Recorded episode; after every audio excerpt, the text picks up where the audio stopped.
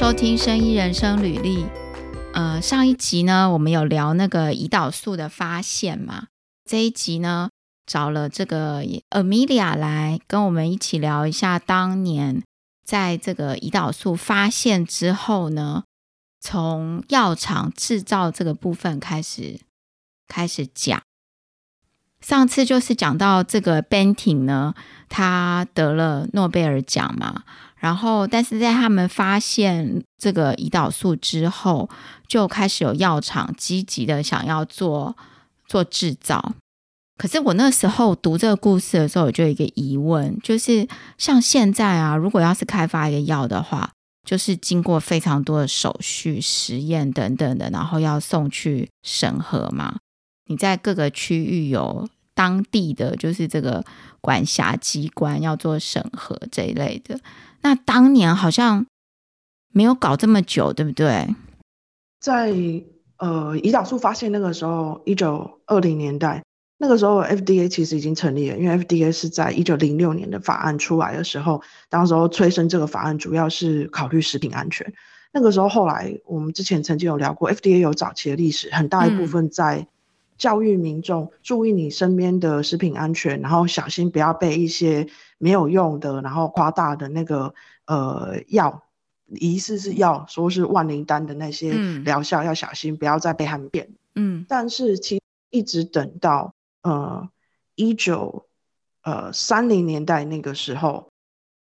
真正的法案成立了，确定说给予了 FDA 这个药品监管的这个权利，然后药厂要制造以前必须要送件到 FDA 申请后获得核准才可以贩售。这一个法令一直到一九三零年代才出现，所以当我们讲到一九二零年那个时候，胰岛素发现，然后在科学界显然这是一个很振奋人心的一个发现，因为它会让很多糖尿病人有机会可以获得呃这个药的协助，然后改善他们的症状。所以在那个时候，一九二零年的时候，其实当时候是还没有药品监管的这个要求，特别在我们讲。发现的是加拿大那边的多伦多大学，然后后来有呃到美国这边，当时候美国的药品监管其实在法令上面是还没有做到这里的。那个时候你就会发现有很多是实验室谁能够合成，然后再来就是药厂谁能够量产，是当时候一个呃胰岛素刚发现之后一个很重要的那个呃议题。我在读这个故事的时候啊，就是说即使在还没有。进到量产这个，在实验的这一个阶段，都就是以现对照现在来讲，都觉得很不可思议。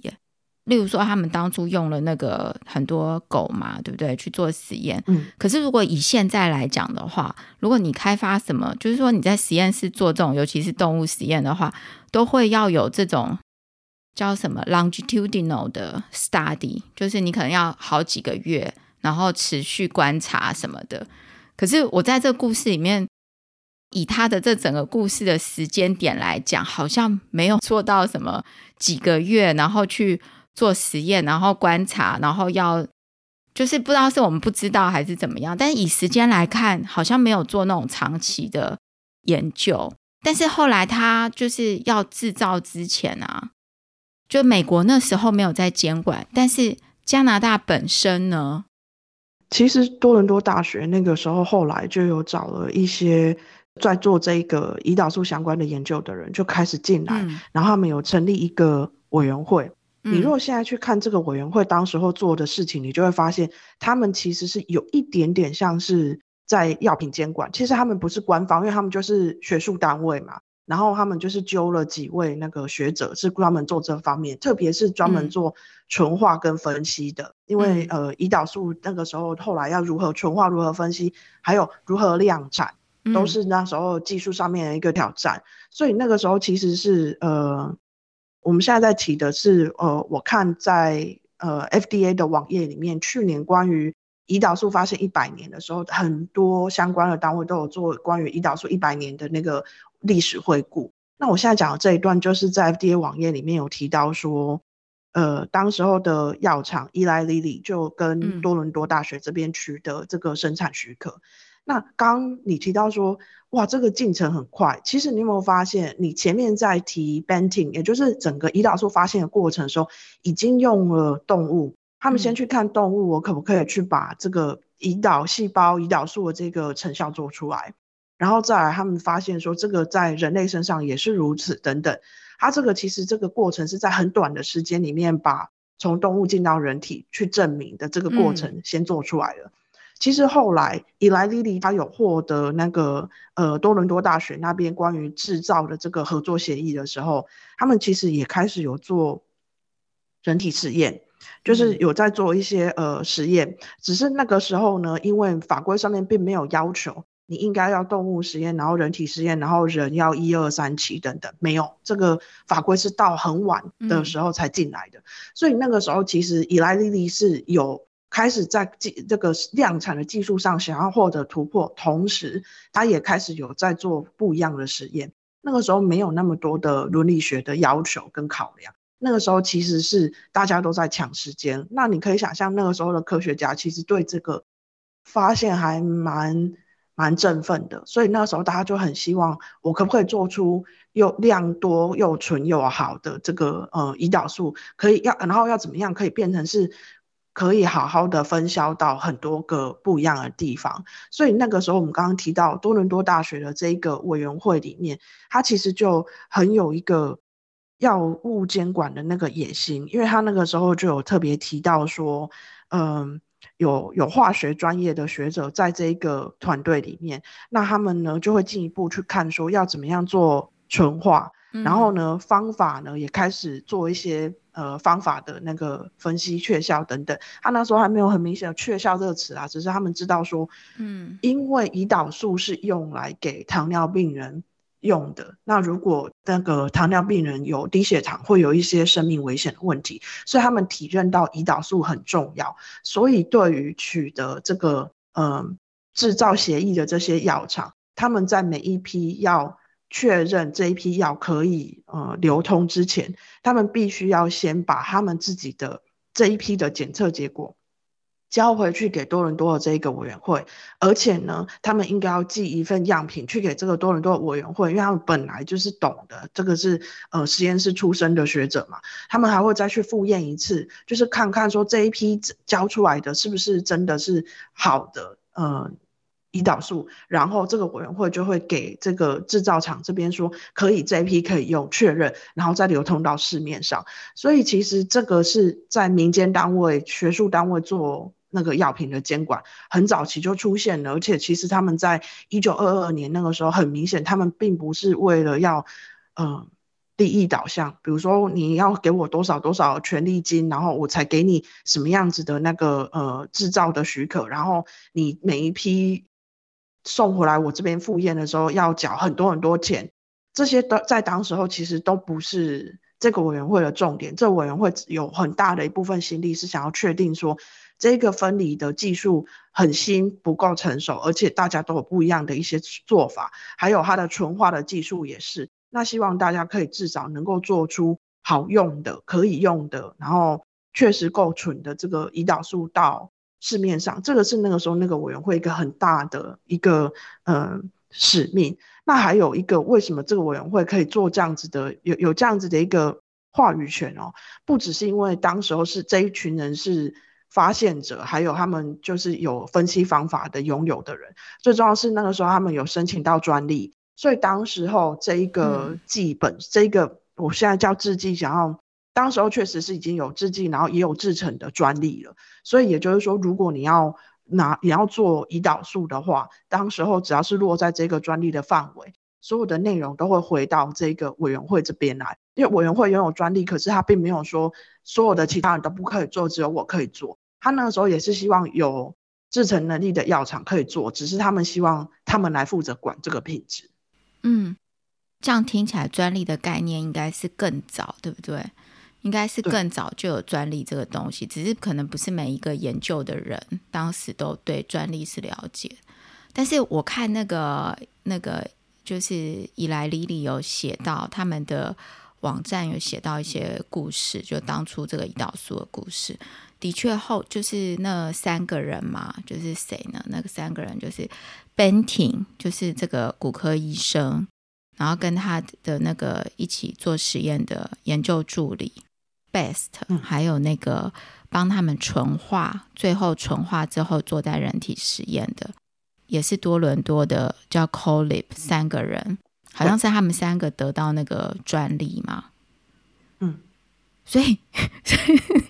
所以得诺贝尔奖的那个教授，他其实没有专利的。嗯，那 Chloe 他提供他的实验室，对啊，他，他没有专，他他名字没有在里面，他名字没在里面。好，那后来反正伊莱莉莉开始制造这方面，呃，就开始在制造。但我看他那个时候制造，就是他写说他是在美国、墨西哥、古巴，还有这个呃中南美，是不是？嗯。这个叫什么？South Central and South America。然后呢，呃，米拉，你这边是不是有一个故事？他们怎么把这个胰岛素弄到欧洲去？哎，那时候、嗯、那时候亚洲有吗？应该没有哈，我没有看到这个故事。这个我们回头查一查，他后来怎么样？嗯、是谁带到亚洲的？我现在要讲的是，先讲欧洲。当时候，当时候在多伦多，也就是在北美发现的时候呢，那在。一九二二年那个时候呢，有一个呃呃诺贝尔生理奖的得主，他得诺贝尔奖的原因并不是因为那个胰岛素相关，嗯，但是他在得了这个奖之后呢，他就受邀去美国做一些演讲，然后还有讲课。那个时候呢，这个呃诺贝尔奖的得主他是 August Koch，那他的太太呢自己是糖尿病的患者，所以那个时候他太太知道说他要去。美国那个上课的时候，他就说：“你知不知道多伦多那边啊？他们发现了胰岛素，然后这个胰岛素对于糖尿病有非常非常大的帮助。嗯，你应该要去看一看。”所以那个时候呢，他就的这个 Cock 他就跟他太太两个，他就听了他太太的建议，他就跑去多伦多那边找我们刚刚讲的这个胰岛素的发现者，然后就说表达了他的意思，就是我已经在丹麦。我有我自己的那个实验室，然后我希望取得你们的同意，我想要把胰岛素的制造带回来丹麦这边做。然后他就很快哦，就像刚刚玉庆讲的，这个真的很早期的时候，这一群很有热忱的科学家，他们就是互相交流那个方法，然后取得了那个多伦多那边的同意之后，这个就是最早的这个呃，August Koch 就把呃胰岛素的这个。分离的方法去带回来，他在丹麦的实验室里面，然后之后呢，他就召集了其他的这个有相关的分析专业的人一起进来。那所以呢，在呃一开始的时候，从北欧那边就获得了胰岛素的制造，然后呢，这也就是他们很早期开始把呃胰岛素带到欧洲的其中一一一一股人一一群人。后来制造这个公司就是现在的。Novo Nordisk 吗？对，刚刚我们讲这个 August Koch，他跟另外两个合伙人一起创办了 Nordisk 呃、嗯、Insulin Laboratory。嗯，然后呢，他们就是从一开始的时候，他们三个都是那个高知识分子，他们是属于。把这一个公司变成是一个基金会，从一开始的时候就希望它是一个基金会，然后尽量的把所有的研发跟制造的这些呃他们的知识呢，做成有助于人类社会的。然后当时候南部在丹麦南部呢，是另外一个实验室是 Novo。所以那个时候，南部的 Novo 实验室跟北部的 Nordisk 实验室，其实他们两边竞争了非常非常久。我没有记错的话，一直到一九八零年代，他们才合并成 Novo Nordisk 这个大药厂。但是以 Nordisk 这个大药厂的这个实验室来说，它最早期确实就是通过我们刚刚讲那位 August Koch 那一个诺贝尔生理奖得主，听他太太的建议，去多伦多把胰岛素的制造带回来。北欧，这个就是他一开始做的一个很重要的那个呃贡献，也就是为什么现在你我们所知道的 Novo Nordisk 那一个公司，它有非常多一系列的糖尿病的药物，这个是从一开始他们公司的呃创立就是从这边开始。我看那个网络上的资料，他说就这个 Nordisk Insulin Laboratory 是一个 not for profit 的单位哦。嗯。就我刚刚有提到，他们一开始成立的时候就是用一个基金会的模式在运作的。他们当时候的创办人就是没有很想要做一个公司，所以他们一开始就是就是做一个基金会，用一个法人来来来做这个公司。哎，你你说你之前有去看到那个，就是你之前有去参观参观这个药厂，对不对？然后有看看到他的办公室。我之前是跟他们一起合作，那他们的其中一个那个药。然后那个时候我就会变成大概每个月都会去他们在丹麦的办公室开会。那因为 Novo Nordisk 那个时候就是很大的公司，今年因为他们那个呃注射笔可以拿来减肥，然后让他们整个营业额又非常大的增长。这个是今年的事，我跟他们合作是很多年前。那个时候每一个月他们都会约在哥本哈根周围他们不同的办公室这样。然后其中有一次我们去的时候呢，那个办公室就是一个呃民宅改的，然后那个那一个民宅其实里面就是有很多个会议室，大家可以去那边开会，然后那边有一餐厅这样，然后你一进去你就知道这个本来是真的是人住的地方，所以我才说民宅。就后来我们就进去其中一个会议室里面开会，那我们那个时候就是要定在那边一整天。就后来呢，那个我们去的那个会议室里面呢，其实它就是一个。呃，房子的一楼对外可以看到院子，然后旁边是一个连接一个蛮大的那个一一面墙，整个都是书这样子。然后，所以我那时候就忍不住问他说：“这个本来是不是某个人的家啊？”他说：“对，这个是我们其中一个呃公司的历史上面很重要的一个人，他实际年轻的时候，他活着的时候，他的。”住所兼他的诊所，他就是在这个地方。然后我们现在开会的这个会议室，就是他以前住在这边的时候，这边是他的书房。嗯、然后他们那我我就跑去门口看了一下他的介绍，就是说这一个我那时候在开会的那个人的家呢，他的名字是 Hans Christian Hegdom，他就是后来在一九四零年代的时候，他为胰岛素做了一个不一样的突破。因为胰岛素在一九二零发现之后，大家都开始想要把它做成制剂，然后可以给呃糖尿病人使用，然后大家就要靠打针。那还有一个限制，那时候是因为为了要维持胰岛素在血里面的浓度，大家那个打针的频率就会是比较高的，然后每个人的那个血糖的变化啊，又会随着时间或者随着饮食等等有不一样，所以那个时候就变成监控。这个血糖又变成是一个很大的挑战，然后一个不小心血糖太低，人可能会昏过去。那那个时候呢，我们刚刚提到这一个呃 Hegdom，它的嗯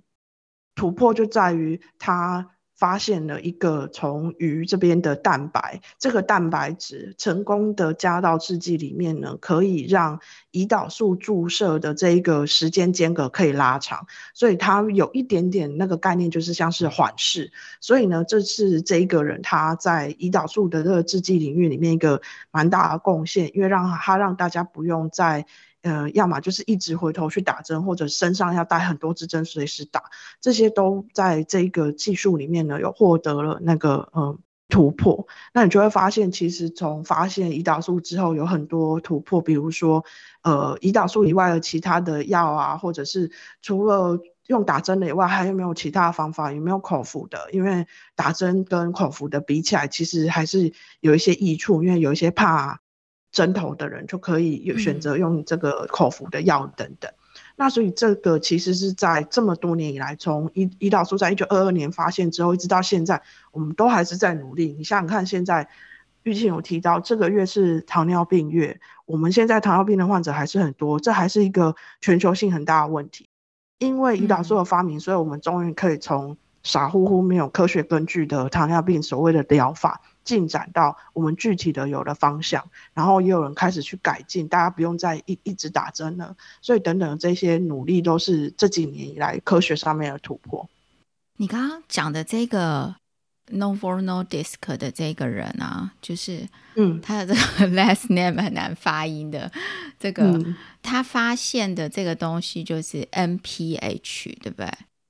然后。嗯后来这个 NPH，我看这个网站上，这个大概是一九四零年代的时候，所以大家就不需要，就是糖尿病患不需要注射很多针了，可以就是有点像长效型的这样子的意思。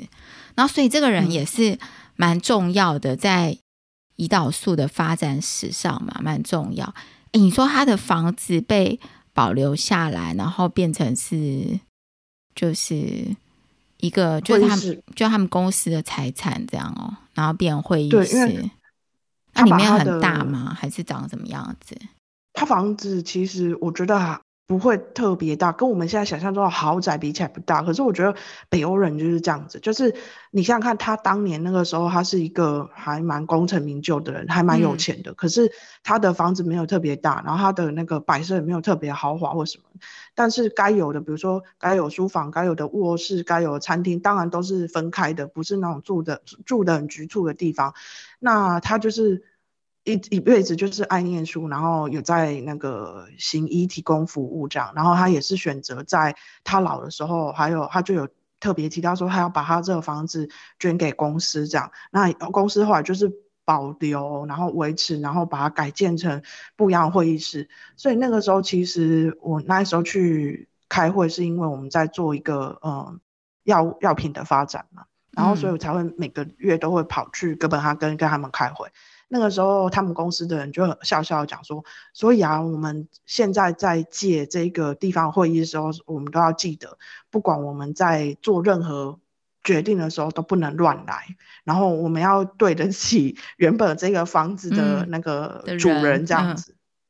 嗯”啊、嗯哦，因为你讲这个房子留下来啊，我上呃上个礼拜在在就是找资料的时候。就是这个胰岛素的发现的这个 Banting 啊，他也在、嗯、他在那个 Ontario 在加拿大的房子，当初他住的那个房子，甚至他睡的那张床都有被留下来，嗯、就是现在好像变一个变成一个什么，大家可以进去里面参观这样，然后可以坐在上面，就是、嗯、然后他的那个日那个叫什么日期啊时钟什么。都被就是被标示在大家当初有那个 idea，然后写下来的那个时刻，嗯，就是好像改变历史的一个一件事情。但是我我我上礼拜就看这个 Banting 的故事，我总感觉这个人啊，你看他发现胰岛素，然后快速制造干嘛要弄出来，可是他后来呃没有再研发出什么真的很惊人的东西出来，然后他的生命也没有非常久，他后来四十九岁就走了嘛。感觉这个人好像是上天派派下来解救人类的那个，然后然后任务完成了这样子的那种感觉。嗯、然后我们刚刚讲到就是呃开始有长效型的嘛，然后后来是不是就有了那个呃等于说要什么？携带型，然后大家可以自己检测血糖的机器，开始就有东西，嗯、因为就需要注射嘛。如果知道需要注射，不过在这之前，开始在医学上就清楚比较清楚了那个 Type One 跟 Type Two 糖尿病的差异。嗯，好像开始就知道这个，然后接下来在呃一九七零年代就有。开发出自我监测血糖的东西，像现在啊，现在监测血糖，呃，就是糖尿病患在使用上应该蛮普遍了，就是去买那个血糖仪嘛。但是其实一九七零年代就有这样子的东西，然后有了这样子的东西之后呢，开始有人开发，嗯、呃，应该差不多在同一个时间，然后或者是。更早之前，我觉得以那个就是说什么，我们假设现在先假设我们都不知道的话，我们以就是你去想象一个产品开发历史，一开始有了胰岛素之后，就开始注射胰岛素嘛，然后后来有人开发胰岛素帮谱，然后开始有人想要可以就是自己可以检测胰岛素，这个有没有符合人类对需求的一个发展？嗯、我想想看哦。嗯嗯，我觉得这这个一直都这样，但是你如果看那个历史，嗯，在一九在十九世纪的时候，人类就知道血糖这个东西，嗯，glucose，然后所以在一开始的时候，其实很早期，你刚刚提到那种可以自我监测之前，其实验血验尿在呃十九世纪末就有，只是那个时候会很麻烦，然后你一定要拿了你的样品，那、嗯、你就是去到那个检验所拿你的样品，然后那个样品要送给那个检验所的人，然后你就是一定要在那边，所以你没办法随时带在身上，没有办法在自己在家做，然后在那之前那个。化验所需要的时间又又比较旷日费时，所以这一个科技在已经很久了。但是它跟一九二二年二十世纪初那个时候发现胰岛素，它们之间的结合，其实我觉得是产业或者你说需求，人类的需求跟科学一直互相的在往前推进。就是这些科学发明，其实是应应着人类的需求去。演进嘛，我感觉是这样，等于说有了胰岛素之后，我现在看那个当初的发展史，应该是先开始就有人去做胰岛素的帮浦，然后有人就开发了自携带型自我检测的东西，然后这个后来就有呃那个叫什么注射笔，就是可以自己注射胰岛素的这个东西，而且。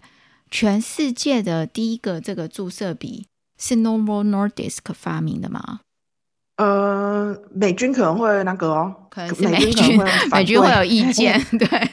因为关于注射笔导是那个美军很早就开始有，嗯、因为军人啊，然后他在外面他的各种野地的情况啊，那所以注射笔也那个美军很早也就有。但是你如果说胰岛素的笔，呃、嗯，我我认为应该很少有争议，就是 Novo Nordisk 真的很早就推出，是第一个出来。他写说他自己的网站啦，就是根据他的网站，他是第一个叫 Novo Pen，Novo Pen 是一九八五年的时候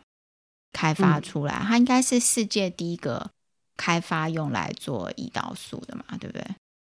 然后这个是一九八五年的时候。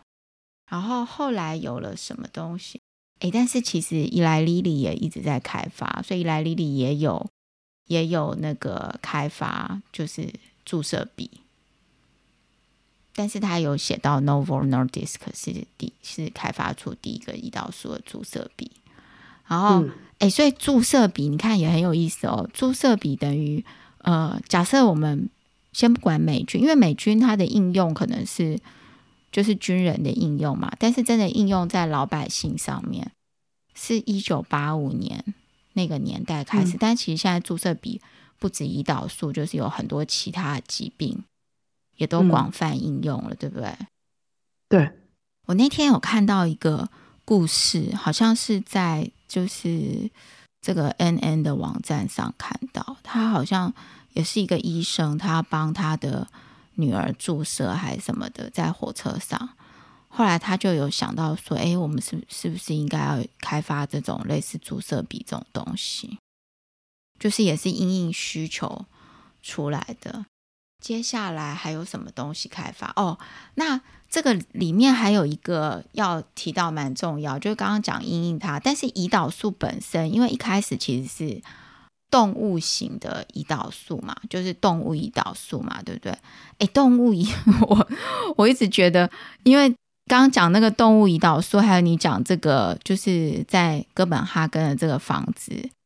的这个主人，这个科学家，他当初发现的东西是从那个鱼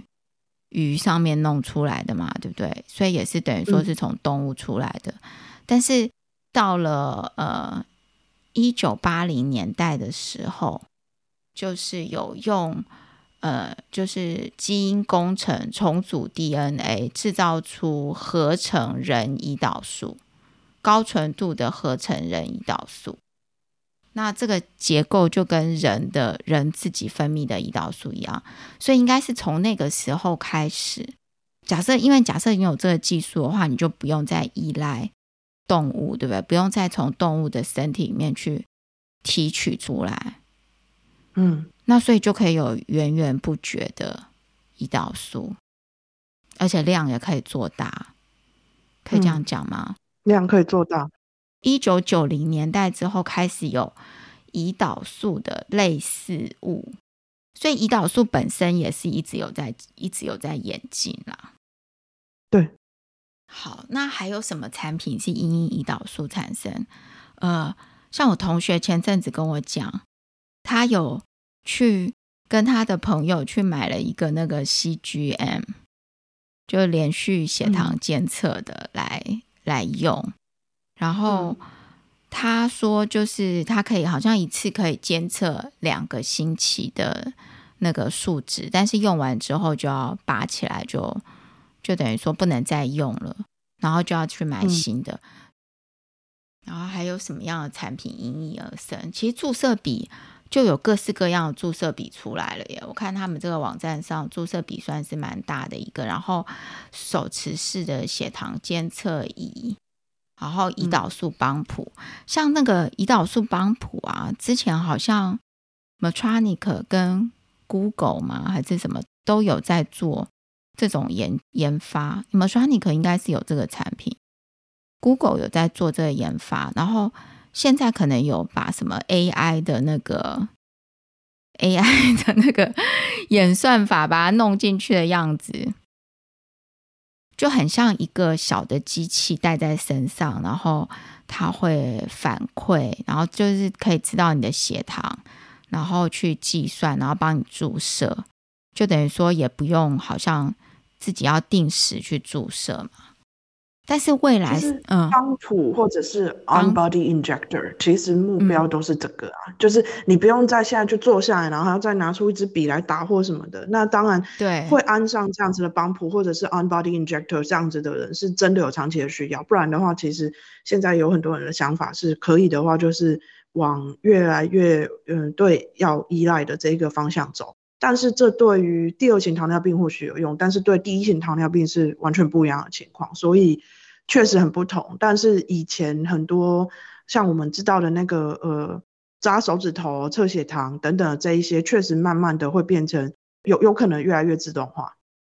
哎，但是未来就是说，因为现在已经一百年了嘛，超过一百年了，从发现胰岛素开始，但未来一百年的研究方向。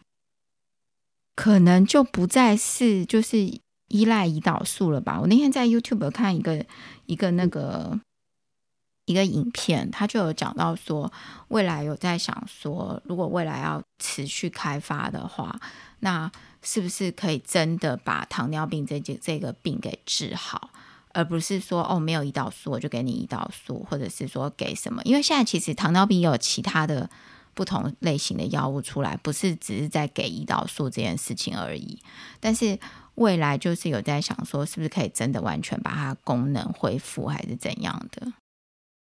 像今年 Novo Nordisk 那一个减肥药，它其实本身是 GLP-1，所以还有就是它不是胰岛素，嗯、但是这就是属于糖尿病药物其中一个。那确实大家会在想说，可不可以不要？那我可以分享，但是这个已经蛮多年了，就是。嗯、呃，这么多年来，很多人都在讲说，我如果整合科技，然后增增进病人对于医嘱的服从性，理论上大家都觉得说，我让你好好吃药，你应该就会病况越来越好吧，你愈后会好吧？嗯、但是其实，呃，以糖尿病来说，你想想看，血糖机，然后所有的这一些我们刚刚提到的产品，它很早它就可以上网，它也很早就可以有提醒你要打针，提醒你要吃药，提醒你要做运动，提醒你要测血糖，这些很早就做了。可是呢，你只如果大家仔细去看哦，你就会发现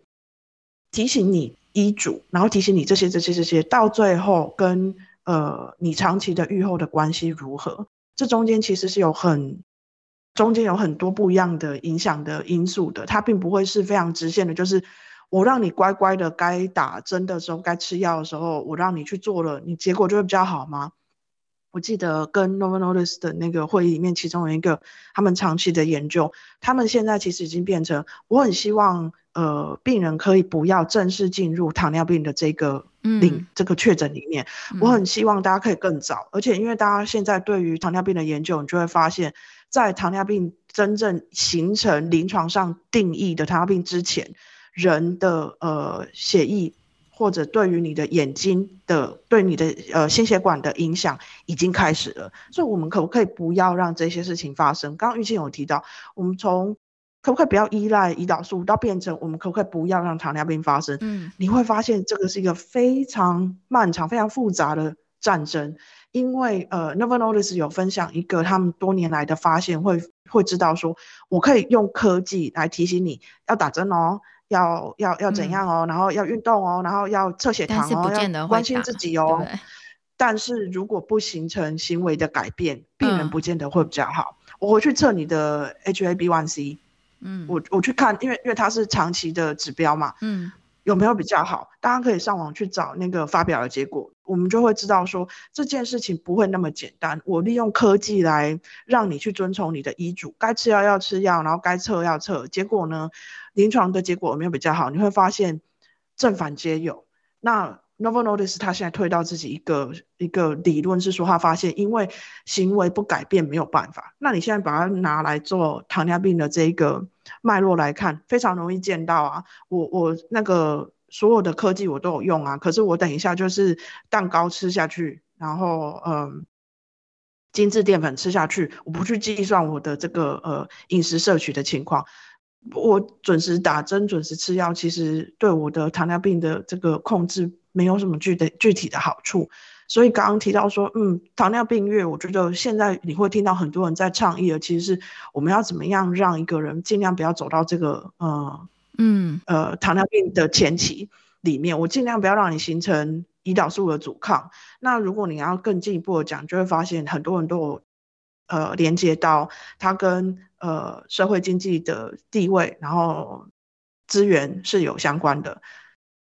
跟一个人的知识认知也是有相关的。嗯，这边一个很大的，就是说，如果真的要去研究，然后把整个脉络像一个网状一样，要把它全部